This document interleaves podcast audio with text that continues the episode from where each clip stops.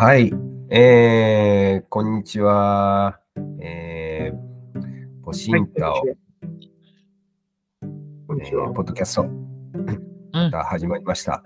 えっ、と、今日は、あのー前回に引き続きですね、あのーえープロティアンキャリアうん。に関して、ちょっとあー話をしていこうかなと思ってます。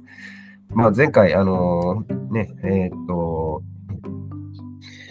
えータオさんからプロティアンキャリアとはどういうものかっていうことをちょっと話してもらって、それに関して、えっ、と、少し、あのー私たちでディスカッションさせてもらったんですけども、まあ、あのー今後じゃあ、まあ、我々キャリアコンサルタントとしてね、あのまあ、プロティアンキャリアっていうのをこう、うーん、取り入れた形で、まあ、クライアントの人にどうこう、ちょっと、あのーそれを支援していくかっていうのを、あのーお二人に聞いていきたいなっていうところがあるんですけども、まあ、我々もね、あの、いろいろこう、うんと、仕事していく上で、結構ね、あの、特に、あの、我々がいる業界の中では、あの、これに近い動き方っていうのをしてたのかなと僕は思ってるんですけども、まあ、クライアントの方、まあ、特に日本のね、僕はあの、ちょっとホール先生にも質問したかったんですけども、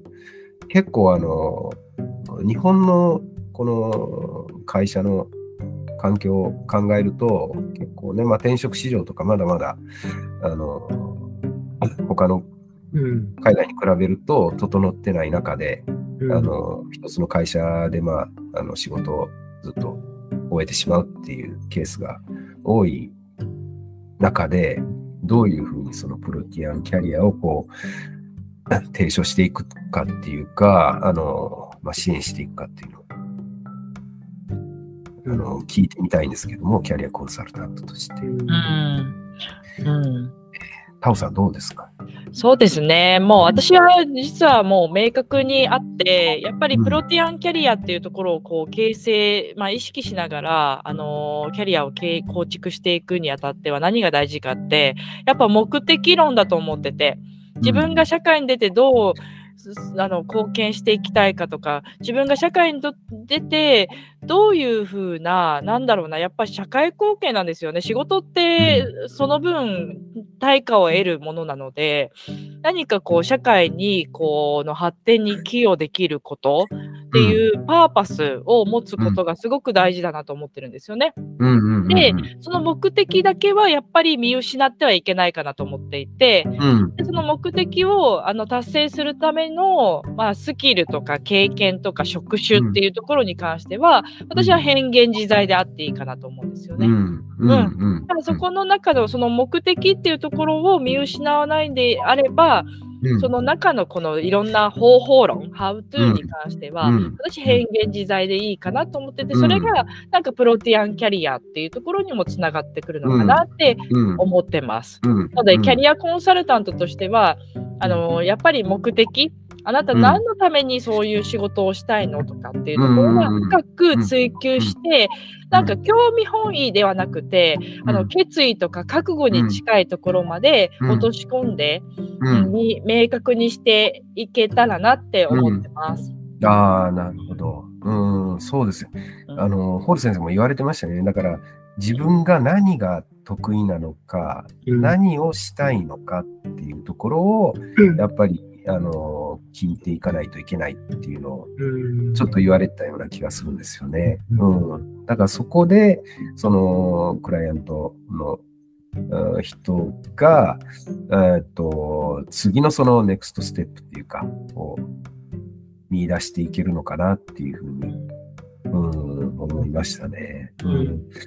そうか、でも、うーんと、一方でね、その、なかなかなんか日本のこの企業の中で、えーっと、じゃあ次のステップっていうか、自分のやりたいことに進む環境っていうのが、まあ、例えば転職するとかね、うん、起業するとかっていうのが、なかなかこう、まあ難しいっていうか、まだまだっていうところがあると思うんですけど、うん。そういう時、そういうところではどう考えます？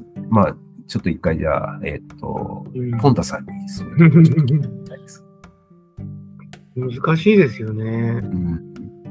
多分そもそも我々が受けてきた教育とかも、うんうんなんだろうな、こう自分が本当にやりたいことをこう突き詰めていける教育システムじゃなくて、うん。やっぱりの枠の中にはめられてきた教育システムで育ってきて、うんで会社に入ってからも、あの日本って新卒で入って、まず会社のカルチャーとか、はい。やり方とか、そういうのから叩き込まれるじゃないですか。うんうんうん。で常にずっと枠の中でうんえー働いてきてうんことが当たり前だったから、だからじゃあ自分が何が得意かとか、何がやりたいかっていうのは考えることは必要なかったとあ思あ、あうんですよね。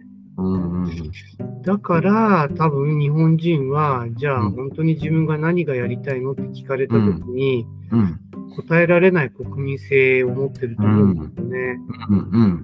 だから、それは多分常にこれから特にうん。キャリコンとかが中心になってうん。問い、問いていかない、行く必要がなんかあるんじゃないかと思うんですよね。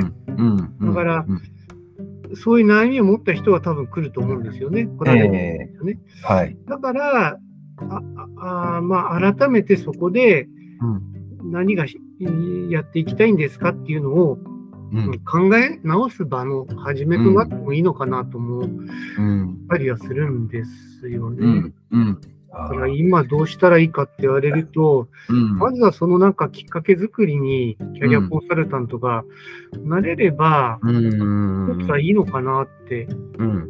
うん、なんか、まあ今の人たちはちょっとわかんないですけどね、うん。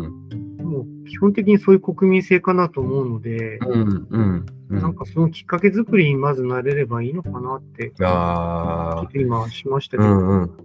なんかすごくよくわかりました。あのーそれをこう引き出すっていうか、そうそうそうんうん、そこをこう考えてもらうことを、そう、多分それをしちゃいけないふうな日本の社会で、うんうんうん。自分がこうやりたいことを前面に出しちゃうのがまずいみたいなうんうん個性を出しちゃうと、うん、良くないようなところでうん押さえつけられてきたところはなんかあるのかなと思って。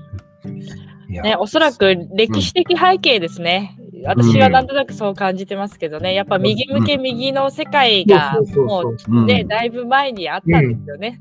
うん。も自分の思いとか意,、ね、意にそぐわないことでもそうせざるを得ないっていう時代がやっぱうん。日本の歴史的背景であって、うん。だそれが名残で教育にもずっと今まで来てたのかなと思いますよね。もう右向け右。ただ、うん。今の昨今の世の中はどう変化していくかっていうと無理強いはし合わない無理をしないっていう、ううん。ん。ことの方がちょっとずつあの尊重され始めてきたのかなって、うん。うん。思うと本当に真の自分のじゃあやりたいことありたいことうん。で姿ってなんだっけっていうのをなんか追求できる、うん。いい時代には慣れてきたかなってそうですね。うん。す。ね。いや、そうですね。あの、プロティアンキャリアのこの、なんか対比するね、ほら、シートがあって、やっぱり今までのその伝統的なキャリアっていうのがまさにその通り、日本の今までの、うんあの、キャリア形成そのものだったと思うんですよね。やっぱりもう、目標とするところが昇進とか、ね、その、うん出世とか、そういうところにあったのが、やっぱりこれからは、その、でも本当に若い人たちはでもそこに移りつつあると思うんですけども、うん。うん心理的成功っていうところを、こう、一つうん、こう、自分の 目標に据えて、キャリアをこう考えていくっていうところがあるので、まあ変わっていくとは思うんですけどもね、やっぱり日本も。うん。でもそこをこう、どんどんどんどん 促していくっていうか、サポートしていくっていう役割が、うん、この今、日本のキャリアコンサルタントの、うんと、まあ役割っていうか、そこにつながっていくのかなって、うんあのすごく、特に今日話聞いてて感じましたね。ねうんえうんーうん。えーありがとうございます。あのー非常にちょっと今日は、えーっと、具体的にね、あのー今、我々が置かれているその環境の中で、プロティアンキャリアっていうのをどう考えていくかっていうのを話できたかなと思います。はい。今日はありがとうございます。じゃあ、あの今日は、うん、これで、えっ、と、この、ポッドキャストアップシンターを、えっ、と、終了しようと思ってます。また次回、楽しみに、えーしてますので、よろしくお願いします。ありがとうございました。はい、ありがとうございます。ありがとうございます。